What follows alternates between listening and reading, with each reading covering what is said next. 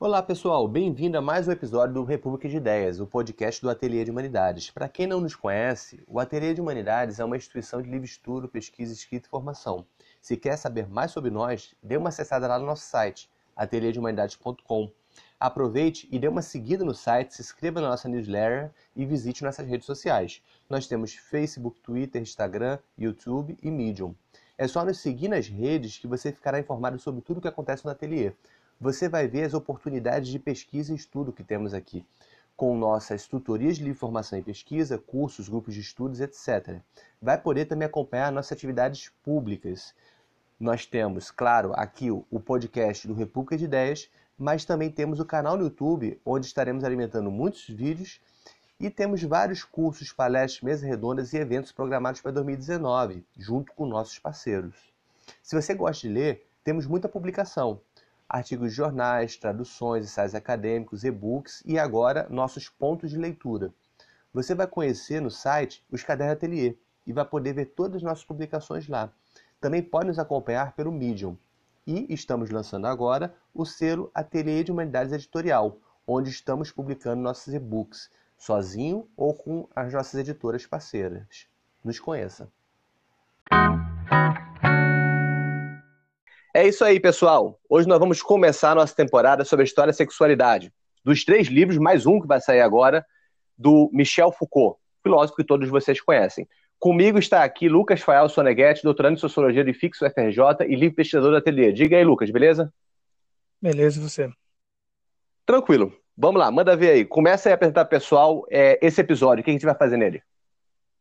Então, hoje a gente vai falar sobre o primeiro volume da história da sexualidade, intitulado A Vontade de Saber.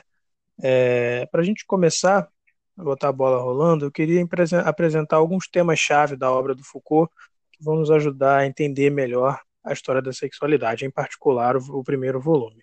É, um primeiro tema, e a gente pode colocar nele o nome do binômio saber-poder.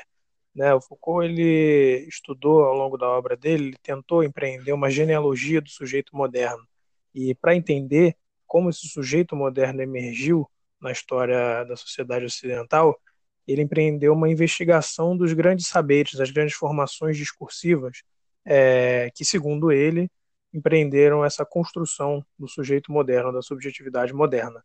É, uhum. E essa construção ela foi feita a partir de vários nexos de saber-poder. O que isso significa? A partir da correlação entre técnicas de saber, maneiras de se extrair, de se chegar à verdade, e estratégias de poder, né? maneiras de se manter e reproduzir relações assimétricas de poder é, entre sujeitos ou entre grupos. É, uhum. Então, a princípio, a gente tem o binômio do saber-poder, e a gente também já tem a tentativa de empreender uma genealogia da subjetividade moderna. É, qual uhum. é a uhum. porta de entrada para isso? Primeiro, já mencionei as grandes formações discursivas, como, por exemplo, a biologia, a linguística, é, os próprios saberes psicológicos, né, os saberes psíquicos vão ser um grande tema da, na história da Saberes médicos também. Os saberes médicos também, um tema muito importante.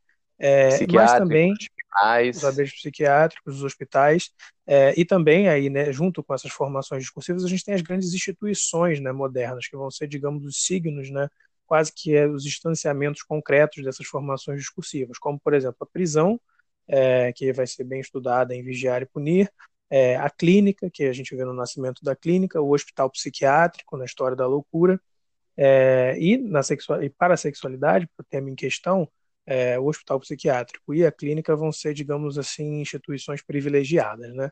Então, a e a escola e a fábrica também, né? Poderia também citar essas outras duas. Claro, a escola, a e, a fábrica e a também. Fábrica. É, a escola uhum. e a fábrica seriam, assim, até desdobramentos da, da ideia do poder disciplinar, né? Que é bem esclarecida tendo a prisão ou o panóptico, né? Como modelo, mas que também vai se reproduzir na escola e na fábrica, né? É, esses uhum. são os grandes temas-chave, mas também cabe a pergunta, né? Por que a sexualidade? Por que estudar a sexualidade para tentar empreender essa genealogia da subjetividade moderna, né? Então, a sexualidade, ela surge como um problema que a gente vai explorar um pouco mais no final do, desse podcast, que é, né, que é no contexto de 1968, um contexto em que tem movimentos é, de afirmação de identidade, de diferença, de liberação da sexualidade e tudo mais. Né? A gente vai falar um pouquinho sobre o contexto no final. O que importa sinalizar aqui é, qual é a inquietação do Foucault quando ele analisa, é, quando ele vai para uma história da sexualidade, né, que já é em 1976, que é esse primeiro volume, né, e vai se desdobrar num projeto que vai até 1984, que é o ano da morte dele. Né. Ele é movido hum. pela questão da sexualidade como é, sendo uma resposta a uma hipótese repressiva da sexualidade. Né? É, dentro do contexto da época, falava-se muito da existência de uma repressão ao poder né? e da necessidade, então, de liberar a sexualidade da sua modalidade reprimida. Né? Então, você tem uma concepção que é que ele chama de uma hipótese repressiva, que existe dentro do modelo de sociedade vitoriana e tudo mais, né? Que tem um pouquinho de elementos de um discurso psicanalítico, mas também tem muito do, do marxismo da época, né, que se associou na figura do Marcuse, por uhum. exemplo, né, o freudismo e o marxismo, uhum. e que falava que o avanço da sociedade burguesa vem junto com repressão da sexualidade. Ele recusa isso. Uhum. Ele diz que a sexualidade ela é pensada nesses termos né, em cima de um modelo jurídico discursivo de poder né, que ele analisa em outros aspectos da obra dele, né, no Nascimento da Biopolítica, no Em Defesa da Sociedade, que são os cursos que ele deu no College de France, ele analisa é, um modelo de, de poder que é o que ele chama de regime de soberania. Isso também tem em um dos capítulos, na primeira parte lá do Vigiar e Punir. Ele critica a nossa centramento da, da questão da sexualidade sobre esse modelo jurídico discursivo né? como se fosse uma questão apenas de uma relação entre sexualidade e um regime de poder do soberano. E ele propõe, então, um outro modelo de se pensar é, o regime de sexualidade dentro, do, dentro do, das sociedades modernas. Fala um pouquinho sobre ele, então, Lucas, dessa, dessa contraposição que ele faz ao regime de soberania e a proposição de um modelo analítico da sexualidade que seja diferente dele. É, como você falou, ele está se opondo não só né, a uma hipótese específica a respeito da sexualidade, mas uma hipótese geral a respeito do que é o uhum. poder. Né? É, o Foucault ele vai estar tá empreendendo, então, o que ele denomina de uma analítica do uhum. poder. E aqui vale, inclusive, uma citação, né, dá vontade do saber. Foucault escreve, né? Parece-me que se deve compreender o poder, primeiro, como a multiplicidade de correlações de força imanentes ao domínio onde se exercem e constitutivas de sua organização o jogo que, através de lutas e afrontamentos incessantes, as transforma, reforça e inverte. Os apoios que tais correlações de força encontram umas nas outras, formando cadeias ou sistemas ao contrário, as defasagens e contradições que as isolam entre si. Enfim, as estratégias em que se originam e cujo, e cujo esboço geral ou cristalização institucional toma corpo nos aparelhos estatais, na formulação da lei, nas hegemonias uhum. sociais. Então a gente vê aí né, uma inversão, em primeiro lugar, porque aquilo que seria o locus de poder privilegiado do modelo jurídico discursivo, do regime soberano, que são aparelhos estatais, a lei e as uhum. hegemonias, uhum. estão no final Sim. da formulação. Né?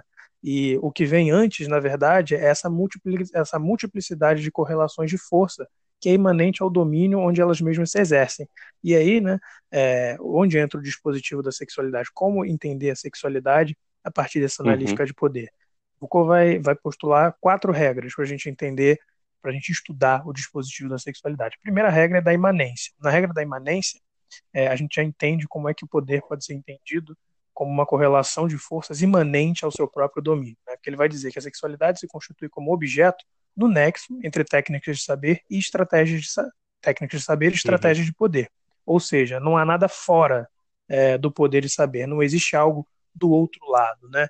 Isso aí ele vai estar se opondo, né, à hipótese repressiva da sexualidade, porque ele vai dizer, ora, não há uma sexualidade primária, originária ou natural que está sendo reprimida por todo um aparato moderno uhum. burguês de Sim. poder e de saber. Na verdade, o que você tem é um jogo de correlações de força, e nesse jogo de correlações de força, nessa fricção entre discurso e poder, é ali nessas frestas que a gente vai que vai emergir o que a gente entende por uhum. sexualidade. E aí, em vez de repressão, a gente tem mútua excitação, né? Uma é incitação ao saber, né? Porque a, Exatamente, uma incitação ao saber e uma proliferação discursiva em torno da sexualidade, porque uhum. não se trata de uma relação de imposição negativa, repressiva. Trata-se de um tipo de relação em que, enquanto um se prolifera, enquanto um se magnifica, o outro também. Uhum. né? Porque ele sempre vai estar escapando, né? Esse jogo de correlação de forças ele é variável e dinâmico. E isso é até necessário para a própria reprodução do poder, porque como poderia o poder se reproduzir se ele reprime totalmente o seu objeto de, de, de repressão? E nesse né? caso, só para é... é... pegar um, uma pescar uma coisa que a gente vai retomar nos outros, é, nos outros episódios dessa temporada, você tem nisso daí uma preocupação do Foucault com essa questão de não houve repressão, houve uma excitação ao saber, houve uma, uma proliferação da sexualidade. Ele chega a falar que a sociedade moderna é uma sociedade de uma é, perversa, no sentido de uma polimorfia de sexualidade. Né? Prolifera o saber, os saberes sobre diversos tipos de sexualidade. Né? E ele se pergunta, então, na contramão é, das teses de uma liberação da sexualidade, sobre o que, que, é que leva a se falar cada vez mais de sexualidade, a se interessar cada vez sexualidade. Hum. E aí está o, o, título da obra, né, que é a vontade de saber. Né? Existe uma vontade de saber que caracteriza a relação dos modernos, digamos, com a sua sexualidade. Isso vai levá-lo, e isso passa pelas quatro obras do História da Sexualidade, a uma genealogia de certas técnicas, né? técnicas de prédica e de confissão. Hum. Bom, e essas diferenças técnicas, né, elas vão ser claramente variáveis ao longo da história, né, e tá aí a riqueza dos quatro volumes da história da sexualidade, que a gente vai ter também, né, além de uma genealogia do sujeito moderno, uma espécie de catálogo, né, das técnicas de saber e poder é, que vão, de certa forma, é, construir e auxiliar na construção, na produção desse tipo de subjetividade. É, a segunda regra, então, do, do, do, estudo do dispositivo de sexualidade é a regra das variações contínuas. Né? É, o que se deve procurar são as modificações dadas pelas correlações de força no próprio jogo de poder.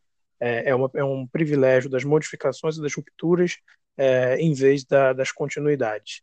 É, a terceira uhum. regra é a regra do duplo condicionamento, é, que significa que as estratégias globais e os focos locais estão mutuamente implicados, ou seja, né, aquele conserto que a gente que é privilegiado geralmente em teorias estruturais do poder, é, aquela aquela a dimensão macro do poder e a dimensão micro estão mutuamente implicadas. Não há prioridade causal entre uma ou outra, né? É o mesmo uhum. jogo do poder. E a quarta regra é a regra da polivalência tática dos discursos, que significa o quê? É, que esses discursos eles são uma série de fragmentos descontínuos, né? É, isso é uma citação uhum. direta, é uma série de fragmentos descontínuos cuja função tática não é uniforme nem estável, ou seja, não é não se trata de encontrar uma coerência interna aos discursos acerca da sexualidade para então entender o que significaria a sexualidade, né? É, o que é a sexualidade não é o que está por trás dos discursos, mas é aquilo que é produzido no encontro entre esses discursos e as estratégias de poder. É... Sim, perfeito. Diante essas e nesse caso da estratégia é, de poder, é, fala um pouquinho, né, porque eu acho que é importante a, a, as pessoas entenderem isso, como que isso se articula com a concepção histórica dele de uma mudança de um regime de soberania para um regime de biopoder, né? Porque é, a, a, emergência da sexualidade como objeto está associada com o surgimento dos biopoderes, né? Em que a estratégia de, de poder é diferente daquela existente no regime anterior das monarquias é, feudais, regime do soberano.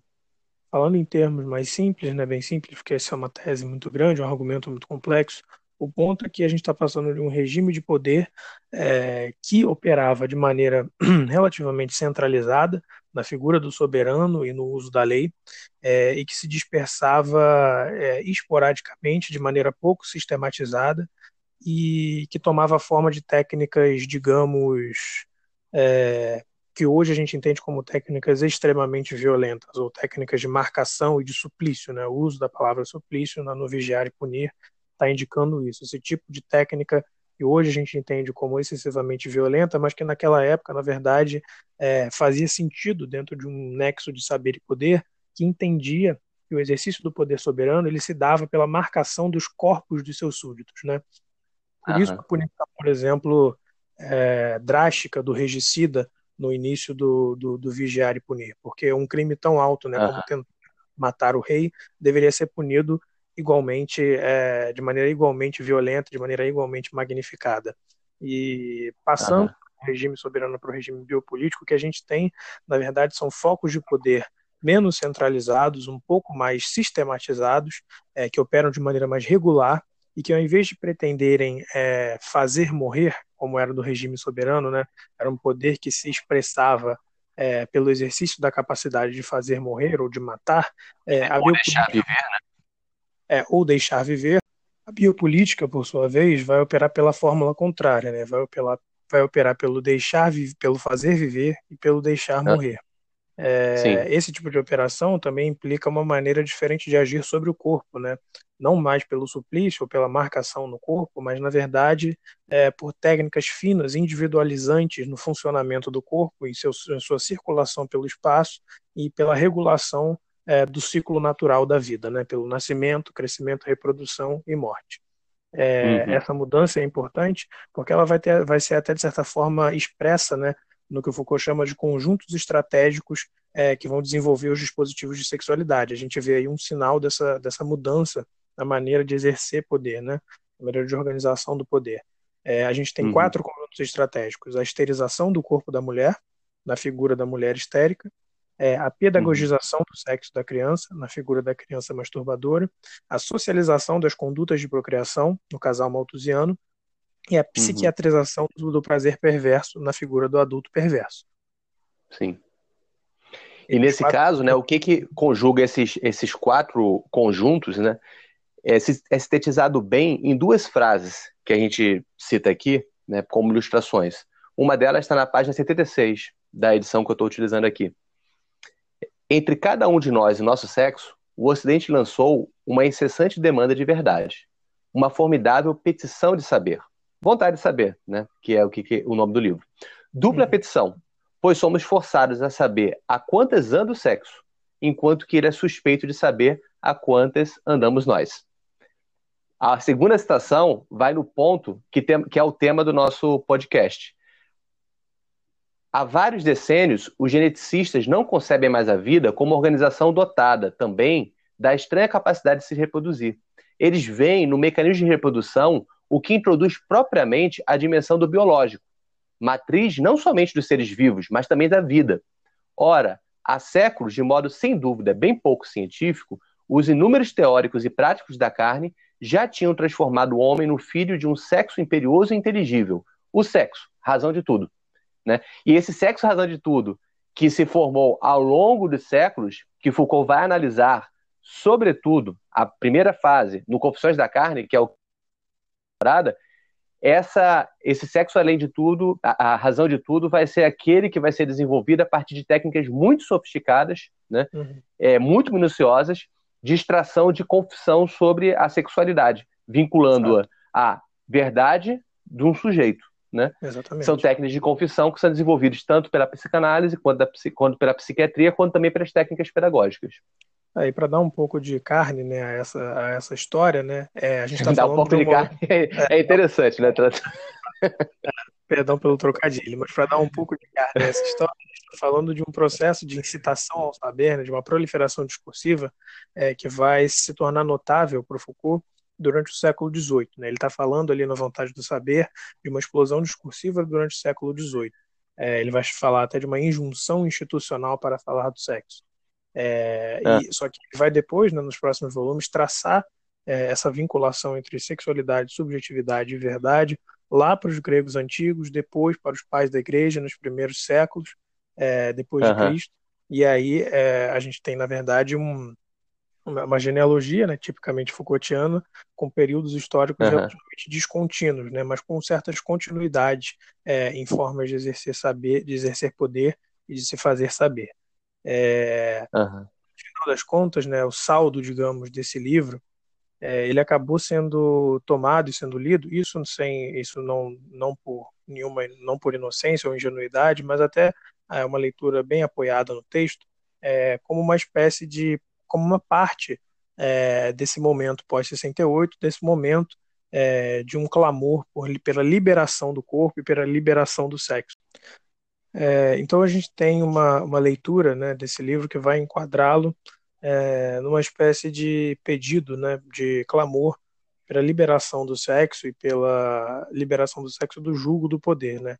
E embora uhum. essa seja uma leitura, digamos, meio simplista, né, da leitura do que houve desse livro, a gente pode Sim. realmente entender assim, a gente pode intuir certo é, neoanimismo, eu diria, ou um vitalismo, né, que pode estar tá agindo ali como corrente subjacente né, desse tipo de, de leitura do Foucault, né, de um Foucault que estaria falando de jogos de poder, de estratégias de saber, etc., mas que por trás disso tudo ainda haveria uma certa corrente de vida, né, alguma força primal, alguma coisa, alguma realidade uhum. humana uhum. propriamente dita, é, que ontologicamente tivesse prioridade sobre esses jogos de poder, esses jogos de saber. É, eu diria que uma leitura mais acertada e uma leitura que o próprio, o próprio Foucault vai suportar, vai, vai apoiar é, futuramente, depois na década de 80, é que na verdade não se trata né, de, de entender a sexualidade e o poder na chave da liberação, embora a liberação seja politicamente, socialmente importante, é, porque existem uhum. contextos né, que ele vai chamar de estados de dominação, em que a pauta da liberação é absolutamente necessária. E ele não tá... nega que não haja uma repressão, né? Ele fala que a questão é que a forma como se aborda a, a questão da repressão esquece que também o jogo, muitas vezes o jogo da liberação acaba estando no mesmo dispositivo, acaba estando, é, se não refletir adequadamente sobre em que consiste o dispositivo da sexualidade moderna, essa, essa, esse tratar do sexo, ele chega a falar, é, logo no início do livro, que é bem engraçado, ele chega a falar sobre é, como que é, nos últimas décadas todos gostam de falar de sexo com pose, né? É como se fosse como um ato revolucionário, né? E ele está sinalizando, gente, calma aí, isso daí até que ponto é uma inversão de uma repressão ou é apenas estar dentro do mesmo dispositivo, né? Confessional, de prédica sexual, onde a, o sexo se torna tudo e as pessoas se fixam em torno das suas próprias sexualidades, né? Uhum. É, o, o, o e eu, eu diria assim, né, para dar um pouco também de, de base para esse tipo de leitura a favor da liberação, né, é, no final uhum. mesmo do livro, na conclusão né, do livro, o, o, o Foucault diz, escreve, né, e devemos pensar que um dia, talvez, numa outra dos corpos e dos prazeres, já não se compreenderá muito bem de que maneira os ardis da sexualidade do poder que sustém seu dispositivo conseguiram submeter-nos a essa austera monarquia do sexo, a ponto de voltarmos uhum. à tarefa de forçar seu segredo e de extorquir essas sombras confissões mais verdadeiras. É bem uhum, escrito, mas também há uma margem aí né, para interpretações distintas. Eu diria que com a leitura da, do, dos outros volumes e com o entendimento da obra dele de maneira mais ampla, a gente consegue entender que é isso justamente que ele está falando, né? Você falou, André. Ele não está falando de, de desenterrar a sexualidade do cemitério no qual ela foi colocada pelo jugo do saber e pelo jugo do poder. Ele está falando, na uhum. verdade, de pensar outras maneiras de se entender e de se viver a sexualidade, outras maneiras de se entender e de se viver a subjetividade, né? Porque, na verdade, o problema da liberação é um problema importante, mas só se ele for pensado junto ou imediatamente seguido do problema das práticas de liberdade, né? Não se trata necessariamente uhum. somente de ser livre, mas de como ser livre, né? E aí Sim. a gente tem um, uma gama, né, de, de, de, possibilidades, né, de pensamento ético político que vão se abrir a partir dessa proposição, né? E são coisas que vão aparecer de maneira mais ou menos tímida nos próximos volumes da história da sexualidade. É, e aí isso daí fica para os próximos episódios, né? É, o que, que fica como alguma coisa muito interessante da gente explorar episódios é como que o Foucault está mostrando o surgimento de uma ciência sexualis que se baseia em técnicas de confissão. De fato. Página em que ele fala sobre isso, né? O desenvolvimento de técnicas confessionais, ele mostra muito bem que no Ocidente tornamos-nos um animal confidente. Né? Uhum. Confidente em vários sentidos. Confessa-se crimes, pecados, pensamentos, desejos, passados, sonhos, infâncias, doenças e misérias. Fala-se sobre os prazeres e as dores. Então ele está mostrando como que a sexualidade entra dentro desse horizonte confessional da modernidade, né?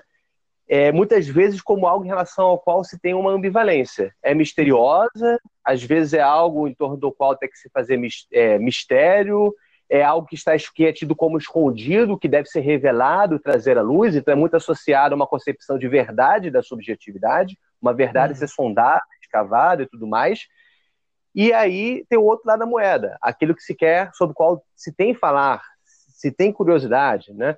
Ele está uhum. começando a mostrar essa passagem né, de um momento em que ainda existia uma situação de repressão, né, isso daí era um movimento, os movimentos identitários, sobretudo em relação ao avanço é, das pautas de LGBT estavam ainda é, nos seus, na, na, sua, na sua primavera, no seu, no, no, na sua ascensão, né? Uhum. Só que é, ele já estava mostrando uma identificação de um movimento também em que a sexualidade se torna é, de tal forma ter que se falar que se entra num esquema confessional é, que pode aprisionar também a subjetividade em torno desse tema.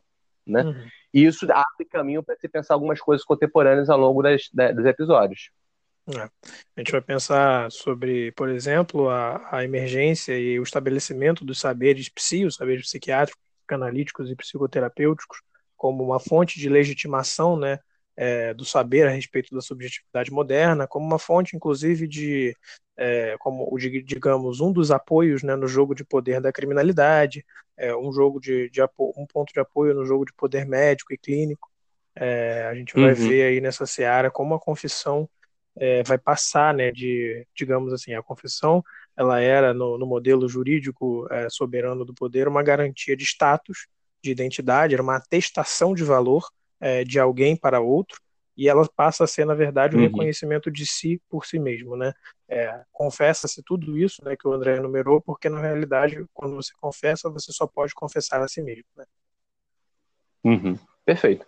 É, fica então como alguma coisa que, que a gente entrega para o próximo episódio, que é como que o Vontade de Saber ele termina com uma reflexão sobre a biopolítica, sobre direito de morte e poder sobre a vida. A gente vai falar isso so, é, em alguns outros momentos nos próximos episódios, mas uhum. leva a uma espécie de, de questão-chave que, é, que, que surge aí, que vai fazer com que ele vá para a antiguidade. Qual é ela? A genealogia do sujeito de desejo. Né? Então Exatamente. ele vai recuar. A gente vai então fazer essa, essa, esse vínculo então é, com o final do Vontade de Saber, que é uma genealogia do século 17, 18 é, e 19, para depois um recuo até a antiguidade, né? Então no próximo episódio voltamos à Grécia antiga. Em busca do sujeito de desejo, ou melhor, Exatamente. do seu nascimento. Exatamente. Valeu. Valeu.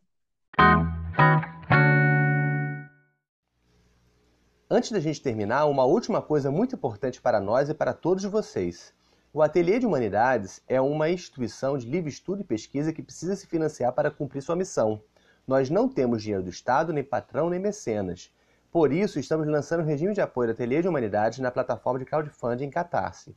Se você gostar da ideia, dos valores e da missão do Ateliê, se você gostou desse episódio, da temporada e toda a proposta do República de Ideias, nos apoie e ajude-nos a difundir entre seus amigos, familiares, colegas, conhecidos e vizinhos. Você pode doar qualquer valor, ou então entrar no Clube do Ateliê, contribuindo com apenas R$ 19,90 por mês. Como apoiador do clube, você terá vários benefícios do ateliê e também da nossa rede de empresas apoiadoras, que está em expansão permanente. Para saber mais, acesse nosso site, ateliêdehumanidades.com. Para nos apoiar, vá lá no Catarse e se associe à causa Ateliê de Humanidades. E não se esqueça de nos seguir em todas as nossas redes. Até o próximo episódio. Um abraço.